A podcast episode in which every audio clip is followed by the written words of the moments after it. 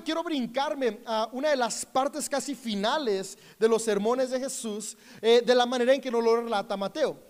Mateo en su capítulo 7, en el versículo 12, menciona una de las frases más conocidas, no solamente eh, eh, en el mundo cristiano o judío, sino alrededor de todo el mundo, por todas las épocas, en todas las expresiones de espiritualidad, y es la regla de oro.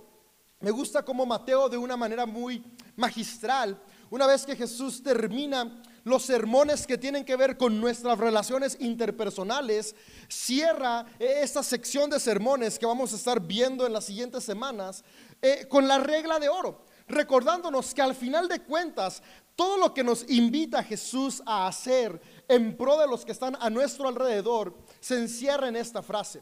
Lo que deseas que te hagan, tú hácelo a los demás. Y, y esta esta pequeña frase e-, es tan simple, pero tan llena de verdad que tiene la capacidad de transformar familias, de transformar sociedades, de transformar nuestros entornos. Por eso es una frase que, que, Jesús no solamente enseña, sino que Jesús mismo vive y Jesús mismo nos modela.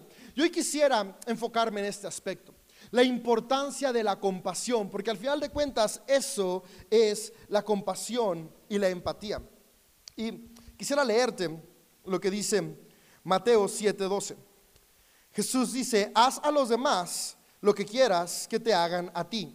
Esta es la esencia de todo lo que se enseña en la ley y en los profetas. Y es que hacer a los demás lo que deseamos que nos hagan a nosotros habla de empatía y compasión. La invitación que Jesús nos hace y, la idea central de la predicación de Jesús radicaba en este aspecto. Que tú y yo podamos detenernos cada día antes de actuar, antes de hablar, para empatizar y tener un corazón compasivo con las personas que están a nuestro alrededor. Generalmente los seres humanos tendemos a actuar pensando en el yo.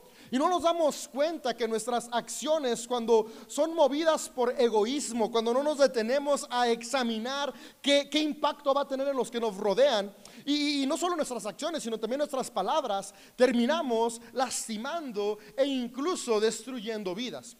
Y la invitación que Jesús nos hace es, hey, antes de hacer cualquier cosa, recuerda esto. ¿Cómo deseas ser tratado? ¿Qué es lo que deseas para tu vida? Sé empático con los que están a tu alrededor. Me gusta mucho porque al final de cuentas, cuando vemos las bienaventuranzas, cada invitación que Jesús nos hace a actuar en nuestra vida, al final de cuentas son actitudes que todos esperamos recibir. Así como Jesús nos invita a ser humildes, a poder estar en una posición donde vemos a todos con el mismo valor, eh, todos deseamos que nos, que nos valoren por lo que somos. Así que cuando tú y yo valoramos a otros, estamos poniendo en práctica esta enseñanza que Jesús nos muestra. Todos deseamos ser escuchados, todos deseamos ser entendidos, todos deseamos tener apoyo de personas a nuestro alrededor. Y cuando tú y yo apoyamos, cuando tú y yo escuchamos, cuando tú y yo construimos juntos, estamos aplicando esta enseñanza que Jesús nos dejó. Sabes, al final de cuentas, es esta regla esta idea e, encierra la ética del ser humano. Sabes, esta idea surgió eh, de la, evidencia que tenemos escrita en el antiguo Egipto. Hay un, hay un antiguo texto que, que es, una, una, una parábola, una historia egipcia, que es la historia del buen campesino. Y en esta historia, los egipcios lo que nos están mostrando es esta idea ética en la cual el ser humano está buscando lo mejor para los demás. Busca actuar de una manera positiva para construir a su alrededor. Y esta idea se fue permeando en las distintas sociedades donde los seres humanos comprendían que al final de cuentas una familia florece cuando nos preocupamos unos por otros. Una comunidad florece cuando nos preocupamos unos por otros. Una nación florece cuando podemos construir en conjunto unos por otros. Y es de ahí que, esta idea de la colaboración, esta idea de la empatía y esta idea del amor unos por otros fue floreciendo a tal punto que distintos hombres que promovieron la espiritualidad de los seres humanos la enmarcaban como el centro de su predicación. Pero algo que me encanta de Jesús es que Jesús no solamente vino a recordarnos que se trata de actuar con empatía. Jesús vino a explicarnos y modelarnos cómo vivir con empatía, cómo poder poner en práctica esta regla de oro. Porque al final de cuentas, todos deseamos ser tratados bien. Y creo que todos tenemos en algún momento la intención de tratar bien a los que nos rodean. Pero ¿cómo puedo llegar ahí? Lo que me encanta de Jesús es que Jesús desde, que comienza su mensaje eh, torna esta idea en un aspecto positivo. Jesús fue alumno de uno de los rabinos más conocidos en su época, que fue el rabino Giliel. Y en una ocasión alguien se acercó a este rabino y le preguntó, oye, ¿cómo puedo o, cómo se puede resumir en una frase, en una única frase, toda la ley y, y los profetas? Y el rabino Giliel le responde, ok, no hagas a los demás lo que no quieras que te hagan a ti. Esta frase resume la Torá y todas sus interpretaciones. Jesús, al ser alumno de Iliel, obviamente aprendió de él, pero, pero me encanta cómo Jesús cambia el sentido y, y, no dice no hagas a otros, sino que lo lleva a la vía positiva de haz a otros, porque al final de cuentas la construcción de una sociedad, la construcción de una familia, no se limita a no hacer el mal a los demás, sino que se logra cuando construimos y hacemos el bien a otros. Ciertamente es importante lo que Iliel enseñó, no hacer el mal que no deseamos que nos hagan. Pero Jesús lo lleva al nivel de no solamente no hagas el mal, perdón, sino que el bien que tú quieres recibir, hazlo a los demás, a los que te rodean. Porque al final de cuentas, Podemos construir sociedades que florecen cuando hacemos, cuando servimos y estamos para construir en equipo. Esta, idea de Jesús, al final de cuentas, nos recuerda que la esencia de la predicación de Jesús, la esencia de los sermones de Jesús es cambiar el egoísmo por el amor. Y me gusta mucho cómo más adelante Jesús explica esta regla de una manera muy práctica. Porque ¿cómo puedo yo tener la capacidad de desear hacer a los demás lo que deseo para mi vida? Y es que normalmente nuestro pensamiento humano nos lleva a, buscar de qué manera obtener, de qué manera satisfacer mis deseos. Y, es muy complicado como seres humanos eh, tener el mismo ímpetu, el mismo ánimo, el mismo deseo de satisfacer las necesidades de los que están a nuestro alrededor. Pero Jesús nos cuentan el mismo Mateo, unos capítulos más adelante, en Mateo 22, cómo explica e, e, ese principio de una manera increíble. Así como un día al rabino Giliel llegaron a preguntarle cómo se podía resumir la ley en una sola frase. También un día llegaron con Jesús y le preguntaron lo mismo. En Mateo 22 podemos ver cómo llega un grupo de fariseos, hombres que también estudiaban la ley, y, le preguntan a Jesús, oye Jesús, ¿cómo es que ¿Qué podemos, o cómo es que, cuál es el mandamiento más importante de la ley de Moisés? En pocas palabras era la misma pregunta. ¿Cómo se puede resumir eh, la ley y los profetas? Y Jesús responde de la siguiente manera. Amarás al Señor tu Dios con todo tu corazón, con toda tu alma y con toda tu mente. Este es el principal mandamiento y el más importante. Y hay un segundo mandamiento que es igualmente importante. Ama a tu prójimo como a ti mismo. Toda la ley y las exigencias de los profetas se basan en estos dos mandamientos.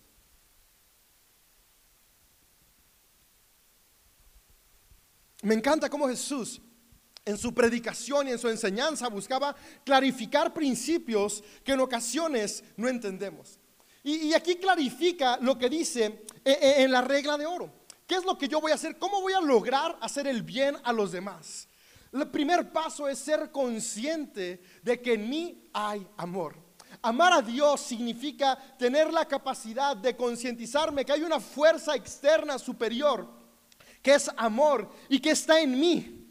Recibir el amor de Dios es concientizarnos de ese amor que ya está en cada uno de nosotros. Para yo estar dispuesto a construir en otros lo que desearía construir en mi vida, solamente es posible si soy movido por amor. Por eso cuando Jesús explica la regla de oro, comienza diciendo, para yo poder amar a otros, primero tengo que saberme amado. Porque solamente puedo dar lo que tengo. Yo no puedo dar lo que no tengo, por más que desee, por más que quiera, si no lo tengo, no puedo entregarlo. Y Jesús está recordándole a las personas, hey, sí se puede, si hay una mejor manera de vivir, pero comienza siendo conscientes que ya hay amor en cada uno de nosotros. Y ese amor va a permitirnos amar a los demás. Por eso amar a Dios es ser consciente de este amor que está en nosotros, que nos lleva a la siguiente parte que Jesús dice. Y hay uno segundo igual de importante, porque no se trata solamente de saberme amado. Se trata de qué voy a hacer con ese amor que tengo. Y Jesús dice, ok, ahora lo que sigue es, ama a tus semejantes como a ti mismo. Ya que hay dos cosas increíbles. Amor por otros de la misma manera que me amo a mí. Y ahí está resumida de una manera muy práctica la regla de oro. Haz a otros lo que quieres que te hagan. Todos deseamos ser tratados con amor. Y con amor no me estoy refiriendo únicamente a este amor romántico, que claro, todos, todos nos gusta disfrutar del amor romántico. Me, me refiero a acciones desinteresadas que buscan construir tu vida. Acciones que no buscan destruirte, que no buscan opacarte, sino que buscan levantarte e impulsarte. Todos deseamos ese tipo de amor en nuestras vidas. Lo que Jesús dice es, ok, ve y ama a los demás.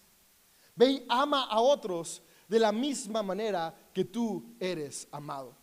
Ahora, al final de cuentas podríamos decirnos, pero yo, hoy no estoy recibiendo amor de alguien a mi alrededor y la invitación de Jesús es, comienza del primer paso.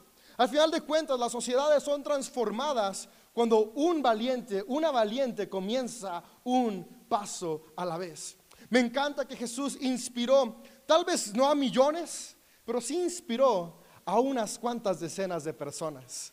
Pero sabes, los seres humanos vivimos en reacciones cadena.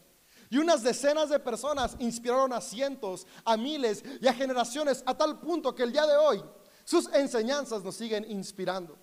Sabes, yo no sé cuál es la circunstancia o la situación en tu familia.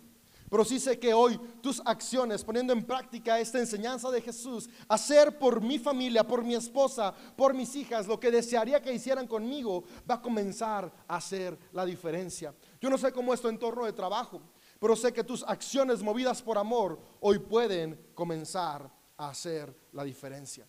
La regla de oro es esta. Estar dispuestos a vivir amando, a vivir llenos de compasión con las personas que están a nuestro alrededor. Lo único que va a salvar nuestro mundo es el amor. Por eso Jesús vino a ofrecer salvación, a recordarnos que hay amor.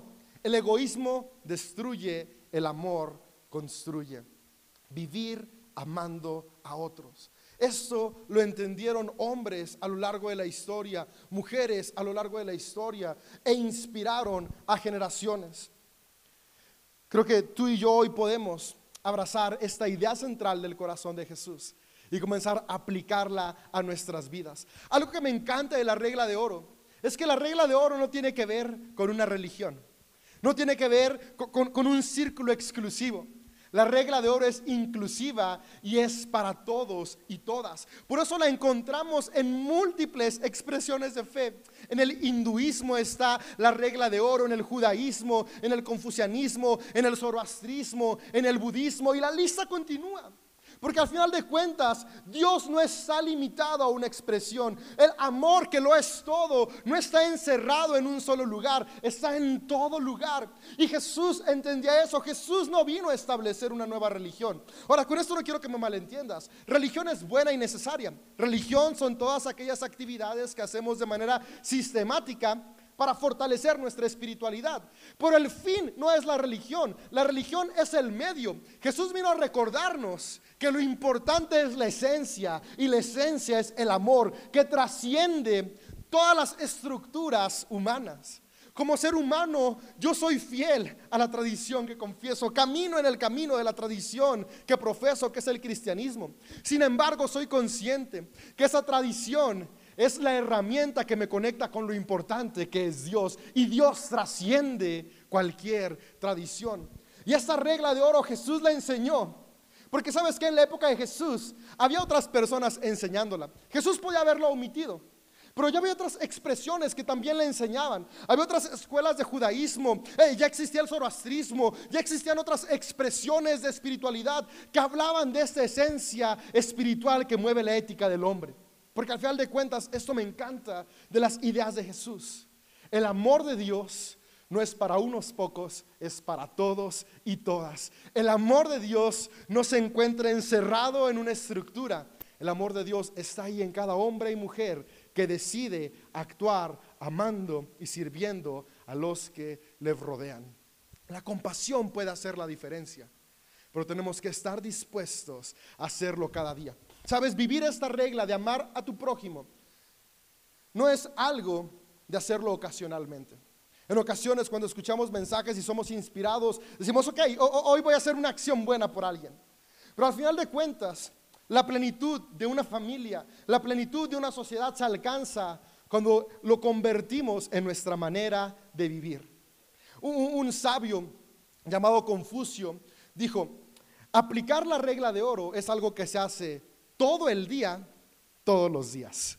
Y me encanta la manera en que Jesús lo presenta, porque Jesús dice, ¿sabes qué? Si tú quieres seguirme, si tú quieres imitar mi manera de vivir, que es amando a los demás, lo que tienes que hacer es tomar tu cruz cada día y seguirme.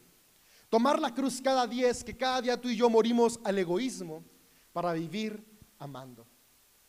Todos los días, todo el día, morir a nuestro egoísmo para vivir amando. Esa es la regla de oro en plenitud. ¿Es fácil? No. Pero no estamos solos para ello. Por eso me encanta que Jesús comienza explicando esto en Mateo 22 con una conexión con Dios. Para tú y yo poder amar a los demás, necesitamos tomar cada día un tiempo para concientizarnos de esta energía divina que habita en nosotros, este Espíritu Santo que es Dios mismo, que es el amor mismo, capacitándonos para amar a los demás. Sabes, hay, un, hay unos versos que vienen después de la regla de oro en Mateo 5. Mateo 5, 13 y 14 son, son dos versos muy retadores y que están 100% relacionados a Mateo 12. En la Biblia todo viene de corrido. Hoy en día los subtítulos de repente como que nos hacen pensar que las cosas están separadas, pero, pero las ideas vienen hiladas. Y una vez que Mateo nos presenta e, esta idea que Jesús está enseñando de que la importancia para construir el reino de los cielos es esta regla de hacer a los demás lo que deseamos que se nos haga a nosotros, es decir, vivir con compasión y empatía. Y, viene lo siguiente, y quiero leértelo. Dice Mateo 5, 13, 14.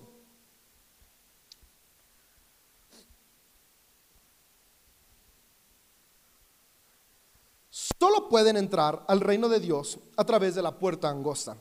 La carretera al infierno o la destrucción, ahí la palabra es destrucción, es amplia y la puerta es ancha para los muchos que escogen ese camino. Sin embargo, la puerta de acceso a la vida es muy angosta y el camino es difícil y solo unos pocos los que alguna vez son los que alguna vez la encuentran. Aquí lo que Jesús está hablando es vivir movidos por amor. Vivir movidos por amor es una puerta angosta, porque justamente requiere morir al egoísmo. Vivir en el egoísmo es la puerta ancha, y dice, es la vía a la destrucción. Y podemos verlo. La historia nos relata, hay cientos y cientos de historia a través de los milenios que el ser humano ha estado en este planeta, como el egoísmo ha destruido. Cuando vivimos movidos por egoísmo, avanzamos a la destrucción. Pero Jesús vino a hablarnos del reino de los cielos. Y aquí dice, el reino de los cielos solo puede accederse, solo se puede entrar a través de la puerta angosta. Y esa puerta angosta es el amor. Y no es angosto porque esté diseñada para unos pocos. No, no, no. Es, angosto porque lo que está diciendo Jesús es, es complicado. Implica un esfuerzo. Pasar una puerta angosta e, es esfuerzo. En la casa que vivo, no sé por qué, los arquitectos en algún momento decidieron hacer las puertas súper angostitas. Y cada vez que yo quiero meter un mueble, tengo que desarmar la puerta por completo para que un mueble entre, una lavadora, un sillón. Hay que desarmarla quitar el marco, quitar la herrería, quitar la madera. Una puerta angosta implica un esfuerzo y un trabajo. Y lo que Jesús dice es, el reino de los cielos implica esfuerzo y trabajo. Porque amar a los demás es una decisión que se hace cada día. Ser egoísta es simplemente levantarme y decir, hoy no voy a pensar en nadie más que en mí. La puerta ancha. Pero eso lleva a la destrucción. El mensaje de Jesús, la idea de Jesús es, no tomemos la vía fácil. Tomemos la vía del esfuerzo, del sacrificio, de la dedicación que implica amar a los que nos rodean, porque esto trae como resultado el reino de los cielos aquí en la tierra, el reino de los cielos hoy. Amigo, amiga, la compasión es la respuesta para un mejor mañana. La compasión es la respuesta para un mejor futuro para nuestros hijos. La compasión es la respuesta para familias sanas y restauradas, para empresas en las cuales todos y todas pueden florecer. Empatía, compasión es estar dispuestos a vivir amando a los que nos rodean. Jesús lo hizo. Me encanta que Jesús no solamente hablaba, Jesús también actuaba. Y qué gran reto es para mí. Porque es muy fácil pararme frente a la cámara e invitarte a vivir con compasión. Pero en el día a día, ah, se complica. Apenas recuerdo hoy, iba llevando a mis hijas a la escuela y, y me dice Leonor, papá, quiero decirte algo. Y yo, dime amor, ya no quiero que me grites. Cuando te enojas y me gritas, me siento mal. Y así como de, ah, tienes razón. Y después me dijo algo que, que me dejó pensando demasiado. Me dice, y, y tú me dices a mí que no quieres que grite cuando me enojo. Pero tú a mí sí me gritas cuando te enojas. Dije, ah, tiene toda la razón al final de cuentas. Eh, eh, estaba recordándome cómo nuestra sociedad, nuestra vida termina siendo un reflejo de nuestras acciones. Y, pude acordarme como el mensaje que hoy iba a dar ahora, justo de eso se trata. Bueno, te digo, se puede decir muy fácil, pero es un reto. Yo le dije mi amor, perdóname por gritarte cuando me enojo. Voy a trabajar en no hacerlo. Y cuando veas que estoy gritando otra vez, tú dime, papi, recuerda que tú no quieres que grite, tú tampoco me grites. Le pedí que me ayude de esa manera. Tú, tú puedes pedir ayuda a los que están a tu alrededor. Pero también tomé conciencia y dijo que tengo que ser responsable de mis acciones, responsabilizarme de cómo estoy actuando y recordar la invitación de Jesús. El amor en acción es cuando yo trato a los demás de la manera en que quiero ser tratado. Y es que aquí viene lo más complicado. Tú y yo estamos acostumbrados a tratar como creemos que las personas se merecen. Pero una vez más viene la invitación de Jesús a vivir en humildad y recordar que nuestro valor no depende de lo que hacemos, sino de lo que somos. Y cuando recordamos la humildad, podemos tratar a los demás por lo que son y no por lo que hacen. No por lo que creo que se merecen, sino porque son seres humanos creados a la misma imagen que tú y yo, que es la imagen de Dios. Sin importar nuestro estatus social, sin importar nuestras ideologías políticas, nuestras expresiones religiosas, nuestra identidad de género, nuestra perspectiva de la vida. Nada de eso cambia nuestro valor. Todos y todas valemos por igual y es el respeto que Jesús vino a enseñarnos. Jesús lo aplicó. Él amó a la prostituta, amó al cobrador de impuestos de la misma manera que amó al hombre piadoso. Él no hizo diferencia. Él comía con todos y todas, sanaba a los que se acercaban a Él y guiaba a este nuevo estilo de vida, de conciencia del amor, a todos y todas sin excepción. Qué increíble es esta idea de Jesús. Una idea donde todos y todas tenemos lugar para ser amados, pero también para ir y amar a todos y todas. Quisiera cerrar este mensaje con una idea que escuché hace tiempo y, y, lo había olvidado. Y, ahora que, que, estuve retomando este mensaje, recordé cómo, cómo me serviría no olvidar esto constantemente. Hace años escuché Karen Armstrong. Ella es una activista, es una estudiosa de, la espiritualidad humana y, es una activista en pro de la paz. Y más o menos en 2011 la escuché por primera vez y, esto que dijo me impactó mucho. Y digo, lo había olvidado, lo, tenía por ahí escrito y, lo busqué ahora que, estaba haciendo este mensaje. Y, ella, Karen Armstrong, eh, eh, explica cómo el futuro del ser humano un, buen futuro, no el futuro, un buen futuro para el ser humano radica en que tú y yo aprendamos a ser movidos por amor, a vivir con compasión. Y inspirada en la regla de oro, inspirada en las enseñanzas de Jesús y, otros hombres y mujeres que han invitado a los seres humanos a vivir movidos por amor, ella escribió algo, redactó algo que se llama Carta para la Compasión. Y, encierra muy bien para nuestros días lo que tú y yo podríamos hacer para vivir aplicando esta regla de oro. Y quisiera leértela. Dice, el principio de la compasión se encuentra en el corazón de todas las tradiciones espirituales y éticas, haciendo siempre un llamado a tratar a los demás como quisiéramos que nos trataran a nosotros. La compasión nos impulsa a trabajar arduamente para aliviar el sufrimiento de los que de nuestros semejantes, para destronarnos del centro de nuestro mundo y poner en otro en su lugar, para honrar lo inviolable, que es la santidad en cada ser humano, tratando a todos sin excepción, con justicia, equidad y respeto absoluto. También es necesario que en la vida pública como en la vida privada evitemos de manera constante y enfática infringir dolor. Qué diferente sería el mundo si cada día nos cuestionáramos qué es lo que a mí me lastima y hiciera el compromiso de no hacer ninguna de esas acciones que me lastiman a mí, a las personas que me rodean, para de manera enfática no lastimar a nadie. Recordemos que actuar y, hablar violentamente, ya sea por rencor, por interés propio o por alguna otra razón, termina por empobrecer, explotar y negarle los derechos básicos a la persona que está a nuestro alrededor. Actuar por violencia o rencor incita el odio y denigra a los demás. La compasión evita el odio, incluso hacia nuestros enemigos. Esto parece una negación de la humanidad, pero en realidad es lo que nos vuelve humanos. Reconocemos que hemos fallado al no vivir de manera compasiva y que algunos incluso han aumentado la miseria humana en nombre de la religión o en nombre de algún ideal político.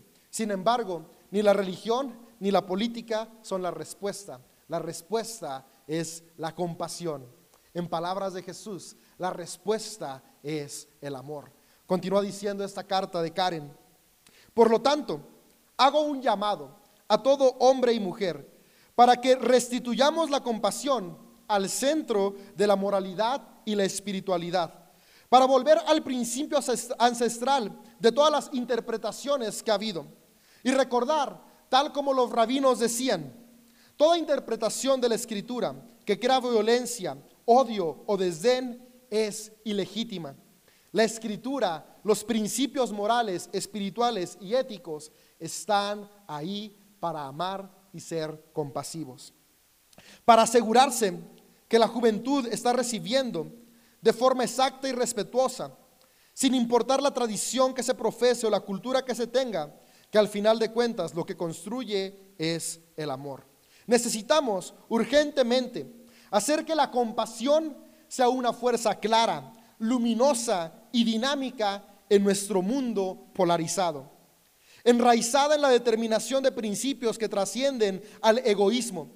La compasión, el amor, tiene la capacidad de romper los límites políticos, dogmáticos, ideológicos y religiosos.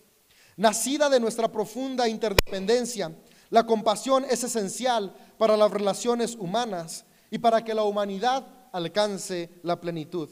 Es el camino al entendimiento e indispensable para la creación de una economía justa y una comunidad global que viva en paz.